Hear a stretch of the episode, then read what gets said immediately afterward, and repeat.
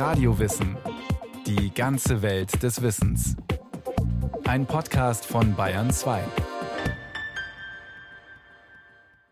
Hier ist Radio Wissen mit einer neuen Podcast-Folge. Worum es im Hinduismus geht, ist eigentlich ganz einfach. Auch wenn diese Weltreligion auf den ersten Blick verwirrend vielfältig wirkt, mit Tausenden von Göttern und Göttinnen und den verschiedensten Ritualen. Eine Sendung von Bettina Weiz.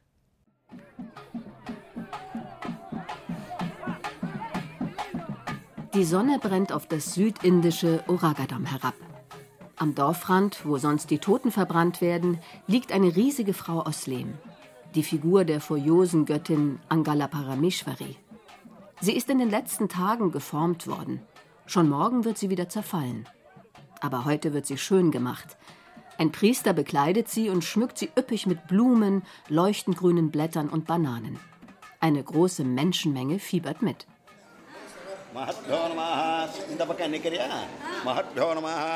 Nebenan im Städtchen Tirukalukundram wird auch ein Gott stundenlang gebadet, bekleidet und geschmückt. Shiva Bhaktavatsalisvara. Aber hier handelt es sich um eine kunstvoll gemeißelte Säule aus Stein. Sie befindet sich in einem jahrhundertealten Tempel im Zentrum des Ortes.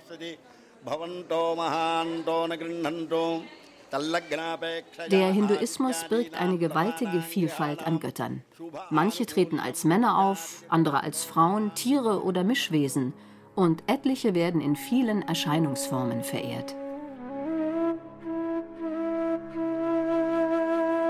Doch so vielfältig der Hinduismus auch ist, er bezieht sich doch immer auf den indischen Subkontinent. In der Antike waren Hindus aus Sicht von Griechen und Persern die Menschen am und jenseits des Indus, jenes großen Stroms, der durch den östlichen Himalaya ins Arabische Meer fließt. Von Hindu wurde später das Wort Hinduismus als Sammelbegriff für Religionen von dort abgeleitet. Hindus außerhalb des indischen Subkontinents, von Bali über Bayern bis Brooklyn, haben immer in irgendeiner Form dort Wurzeln. Anindita Roy zum Beispiel. Sie wohnt in München, wo ihr Mann als IT-Experte arbeitet, stammt aber aus Indien. Dort weiß sie noch die Dorfgottheit ihrer Ahnen. Eine spezielle Gottheit, die auf die Familie aufpasst. Ohne Hindu-Familie und Wurzeln in Südasien ist es ähnlich schwer als Hindu anerkannt zu werden, wie ohne Familie und Wurzeln in Bayern als Bayer. Außerdem wird der Glaube über die Familie vermittelt. Zugleich hält er die Familie zusammen. Nehmen wir so etwas Simples wie ein Lämpchen anzuzünden. Meine Kinder verstehen, das ist ein Ritual, das meine Mutter jeden Abend ausführt, ohne Unterlass. Manchmal kommen sie dazu und ich habe meinem Sohn gesagt, bitte berühre diesen Hausaltar nicht unnötig, bitte wasche deine Hände vorher. Es geht auch um Reinheit und da ist eine gewisse Spiritualität, was schön ist und was auch die Familienwerte vermittelt und zusammenhält. Das gehört zum Kern unseres Glaubens. Wir haben das von unseren Eltern mitbekommen, die haben es von ihren Eltern und so geht es einfach weiter. Solche hinduistischen Hausaltäre sind weit verbreitet. Sie zeugen davon, wie dicht die Religion mit dem Alltag verwoben ist. Der von Anidita Roy zeigt zugleich, wie entwicklungsfähig der Glaube der Hindus ist. So hat sie dort zahlreiche Bilder und Figürchen aufgestellt, aber keines von ihrer Familiengottheit. Ihre Eltern sind schon aus dem Dorf fortgezogen und ihre Großeltern sind verstorben. Stattdessen liegt auf ihrem Hausaltar unter anderem ein kleines Kruzifix. Es verweist auf ihre persönliche Familiengeschichte. Yeah, I was born and brought up in Mumbai and I was raised in a ich bin in Mumbai geboren und dort in einer katholischen Schule groß geworden. Ich weiß viel über die Bibel und so, über das Christentum nicht, aber ich glaube auch daran.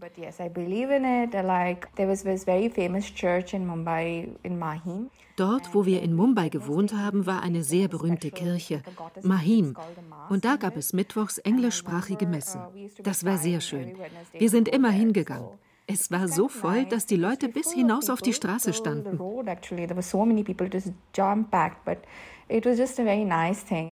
Viele Anhänger zu haben, zeichnet einen Gott, Guru, Kult oder Ort aus. Es weist darauf hin, dass er voller Energie und mächtig sein muss. Jeder neu hinzukommende Gläubige verstärkt diese Macht und Energie noch. Und so ist der Hinduismus auch eine Religion von gigantischen Pilgerströmen und Massenveranstaltungen. Zum Baderitual Kumbh Mela nach Prayagraj etwa sollen zuletzt 140 Millionen Menschen gekommen sein, und jedes Mal werden es mehr. Etliche Hindus folgen sicherheitshalber vielen Kulten. ich glaube an jeden Hindu-Gott. Im Hinduismus gibt es nicht den einen Erlöser und Heilsbringer wie etwa im Christentum Jesus, sondern unzählige. Das unterscheidet ihn von den meisten anderen Religionen, betont der Heidelberger Indologe Axel Michaels. Das Dogma des Hinduismus ist, dass es kein Dogma gibt. Und Sie können keinen Text finden, der für alle Hindus gilt. Es gibt keine oberste kirchliche oder religiöse Autorität. Es gibt nicht ein einziges Symbol, das für alle gilt. Es gibt nicht einen einzigen Gott, der für alle gilt. Was wichtig ist, entscheidet am Ende die Familientradition und der Einzelne. Die Familie ist das, was in Indien am wichtigsten ist, weil sie auch sozial einen trägt. Jeder Ort auf dem indischen Subkontinent hat seine eigenen spezifischen Götter. Selbst weithin Bekannte wie Shiva oder Vishnu werden vor Ort jeweils als eine ganz bestimmte Persönlichkeit verehrt, mit eigenen Vorlieben, Beinamen und eigener Geschichte. Ebenso Göttinnen wie die für die Vedagiri im südindischen Tirukalukundram Rituale abhält. Jede dieser Göttinnen hat ihr Gebiet und auf das ist sie auch beschränkt. Die Vembuliaman wird niemals die Grenzen zur Kundradaman überschreiten und umgekehrt.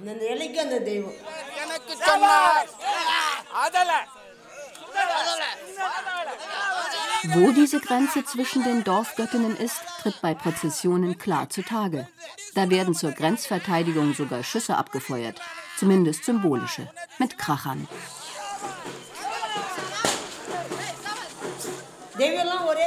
Natürlich ist Gott immer derselbe für alle Menschen. Aber wir haben eben unterschieden. Die da drüben haben extra einen für ihr Dorf und wir haben einen eigenen für uns. So hat es sich halt entwickelt.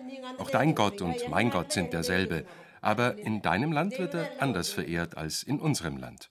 Die Muslime verehren ihn als Allah, Christen als Jesus und Hindus wie ich als Energie. Eine Energie, die allem innewohnen kann. Stein, Baum, Berg, Götterbild, Mensch, Tier, Wind, Wasser und so fort.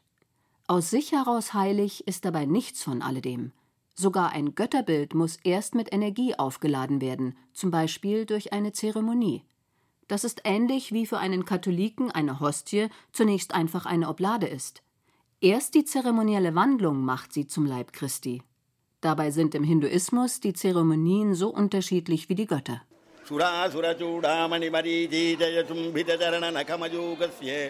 Im altehrwürdigen Shiva-Tempel badet ein Priester die Göttersäule stundenlang in Köstlichkeiten wie Milch, Joghurt, Obstmix und Rosenwasser, schmückt sie mit Blütengirlanden und singt. Dann schwenkt er auf einem Teller Feuer vor der Säule und geht mit der Asche zu den Gläubigen. Jeder tupft sich etwas davon auf die Stirn und legt eine Münze auf den Teller. Manche packen etwas von der Asche für ihre Lieben zu Hause ein. Auch ihnen soll die Energie des Gottes zugutekommen. Beim Ritual für Angala Parameshwari im Nachbardorf opfern die Priester Blumen, Obst und auch Hühner. Plötzlich beginnt ein Mann im Zentrum des Geschehens zu zucken. Nur noch das Weiße in seinen Augen ist zu sehen. Er stiebt in alle Richtungen, Umstehende versuchen ihn zu stützen, aber er reißt sich los, rennt ruckweise. Wie heißt du? ruft der Priester. Der Mann nennt den Namen der Göttin.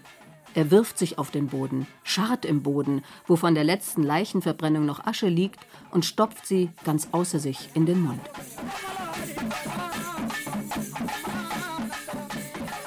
Die Menschenmenge schließt den Kreis um ihn. Nacheinander treten Einzelne vor. Sag Göttin, wird mein Mann gesund? Wird unser Sohn die schwierige Prüfung schaffen? Wird meine Frau endlich einen Sohn auf die Welt bringen? Angestrengt, in abgehackten Sätzen antwortet der Mann oder die Göttin durch ihn. Gesundheit, Erfolg in Schule und Beruf, Wohlergehen, mit einem Wort Heil. Das ist das Ziel von Hindus, so unterschiedlich die Götter und die Arten, sie zu verehren, auch sein mögen. Ich mache die Rituale vor allem, damit meine Kinder gesund sind. Das ist wichtig.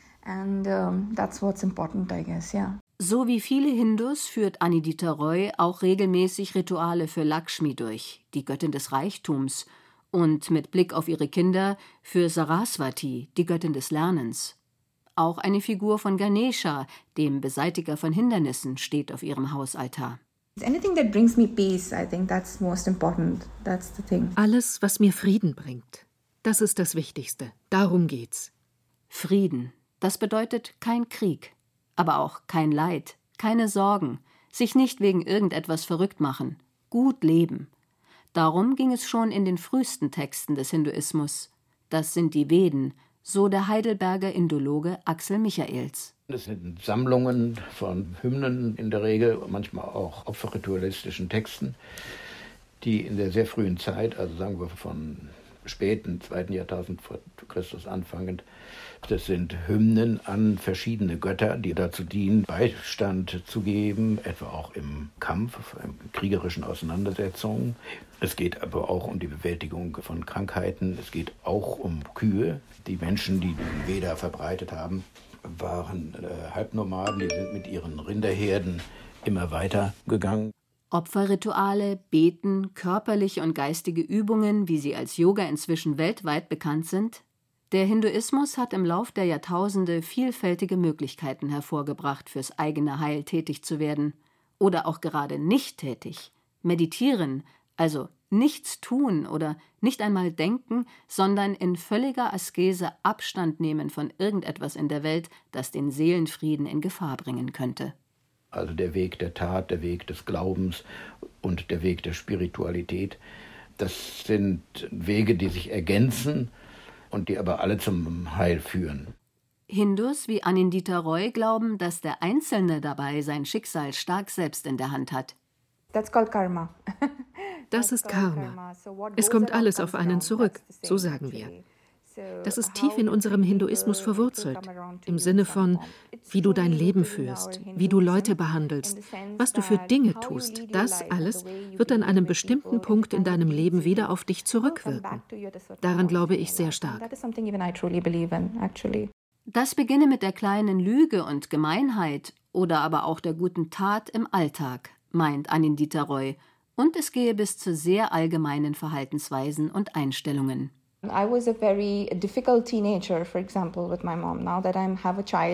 Ich war zum Beispiel als Teenager sehr schwierig mit meiner Mutter. Und jetzt, da ich selbst ein Kind an der Schwelle zur Pubertät habe, kann ich sie voll und ganz verstehen.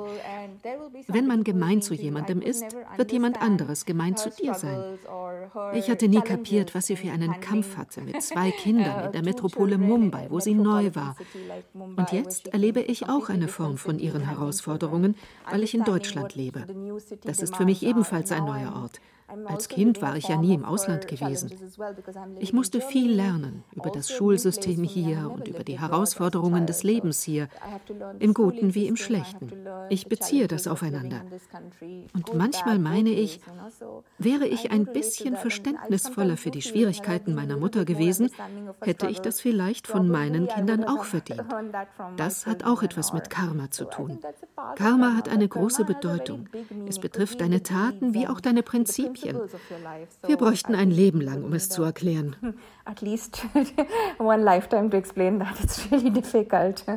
Ihre Mutter habe ihr auch stets gepredigt, dass man die Altvorderen respektieren müsse.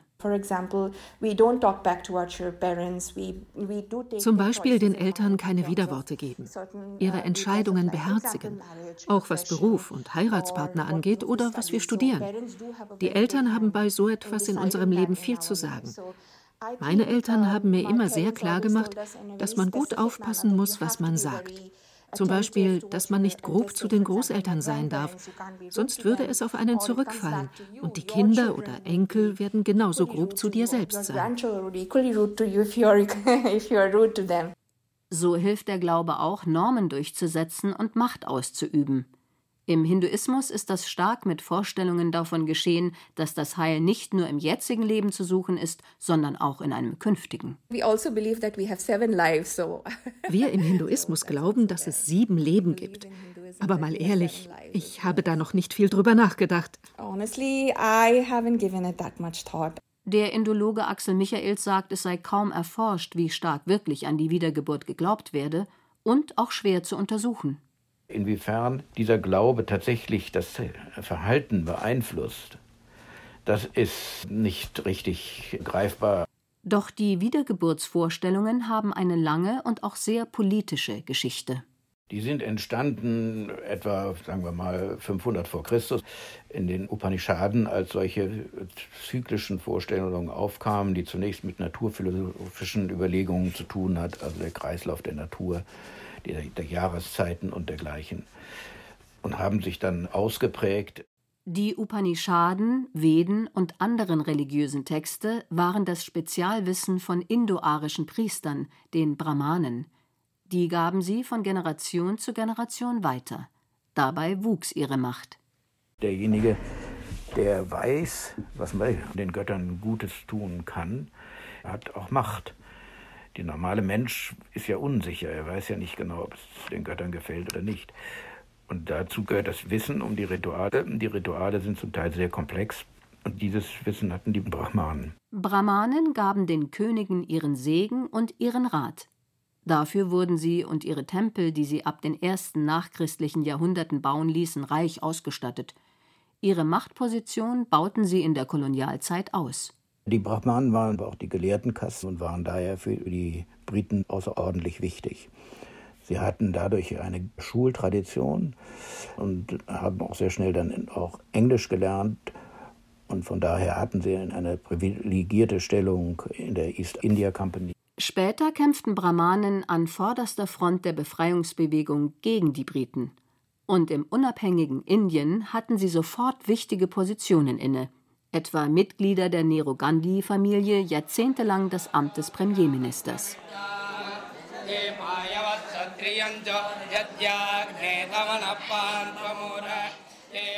Hohe, weitläufige Tempel mit kunstvoller Architektur und opulentem Skulpturenschmuck, eine reiche Literatur, Kunst und Musik gehören zur brahmanischen Kultur. In einer Festhalle, direkt neben dem altehrwürdigen Shiva-Tempel von Tirukalukundram, ist die Familie eines der Priester zusammengekommen.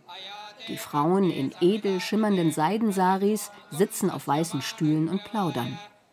Vorne auf der Bühne singen zehn Männer im Schneidersitz und mit weißen Schnüren quer über den nackten Oberkörpern gemeinsam vor einem großen, bauchigen, henkellosen Krug mit Wasser. Wir singen Verse aus den vier Veden, den heiligen Schriften. Der Glaube ist, dass dann alle Arten von Göttern auf dieses Wasser herabkommen. Jenseits des Kruges sitzt der zwölfjährige Venkat und schaut aufmerksam zu. Stunden später ist es soweit. Das Wasser wird in einem heftigen Schwall über ihn gegossen. Das dient dazu, ihn zu reinigen. In diesem Ritual machen wir den Jungen zum Hindu und nehmen ihn in die Gemeinschaft der Brahmanen auf. Nach vielen weiteren Ritualen bekommt Venkat eine weiße Schnur, die er quer über den Oberkörper zieht. Für immer. Ich werde jetzt dreimal am Tag heilige Verse singen. Morgens, mittags und abends. Also mittags geht nicht, da bin ich in der Schule. Aber morgens und abends. Lernen geht selbst im Gottesdienst vor. Beziehungsweise auch Lernen kann Gottesdienst sein. Schließlich haben die Brahmanen auch ein besonders reines Leben gelebt, den normalen Menschen vorgelebt, wie es zu sein hat, was aber der normale Mensch oft nicht einhalten konnte. Rein nach brahmanischer Auffassung sind vegetarisches Essen und geistige Tätigkeit. Unrein sind zum Beispiel menstruierende Frauen, Fleisch, besonders von Rind und Schwein, und besonders alle, die es essen oder die mit Leder und anderen tierischen Produkten zu tun haben. Und das auch, wenn sie sich gut gewaschen haben und sauber sind. Es reicht schon, aus einer Familie von Abdeckern, Lederarbeitern oder Leichenbestattern zu stammen. Solche Leute müssen traditionell draußen bleiben, aus den Häusern und Tempeln der Brahmanen und auch aus ihren Siedlungen. Diese Untergliederung der Gesellschaft ist als Kastensystem bekannt geworden. Sie ist fein abgestuft und schließt viele Menschen komplett aus. Unberührbar, sagte man, als das noch erlaubt war. Laut der letzten Volkszählung gehört etwa jeder sechste Inder zur entsprechenden Kategorie. Mit Zwang und der Vorbildfunktion der Brahmanen wurde diese Gesellschaftsordnung durchgesetzt. Jedenfalls weitgehend, so der Indologe Axel Michaels. Die Menschen haben das offenbar geglaubt, haben aber auch dann schon ziemlich bald sich dagegen geregt und es gab dann Gegenbewegungen, die etwa auch im Buddhismus mündeten oder in Jainismus zum Beispiel. Und die Volksreligiosität hat ja daneben immer weiter existiert. Da gab es diese Dominanz der Brahmanen nicht, da durften auch andere Priester sein. Und insofern war das immer ein Konkurrenzkampf.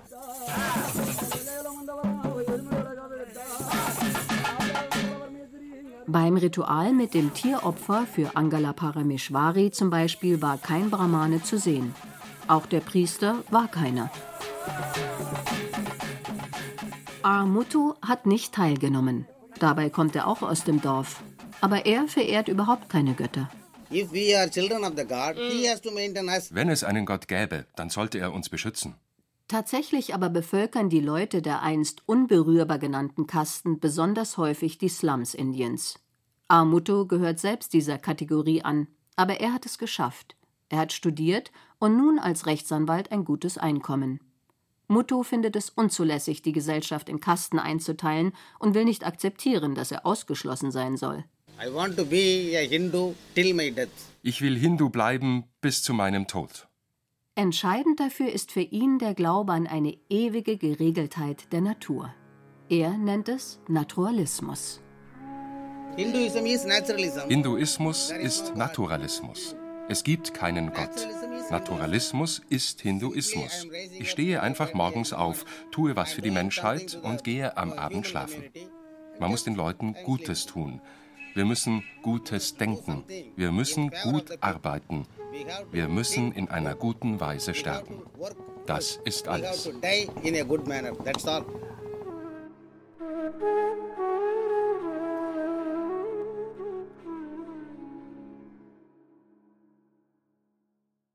Das war Radio Wissen, ein Podcast von Bayern 2.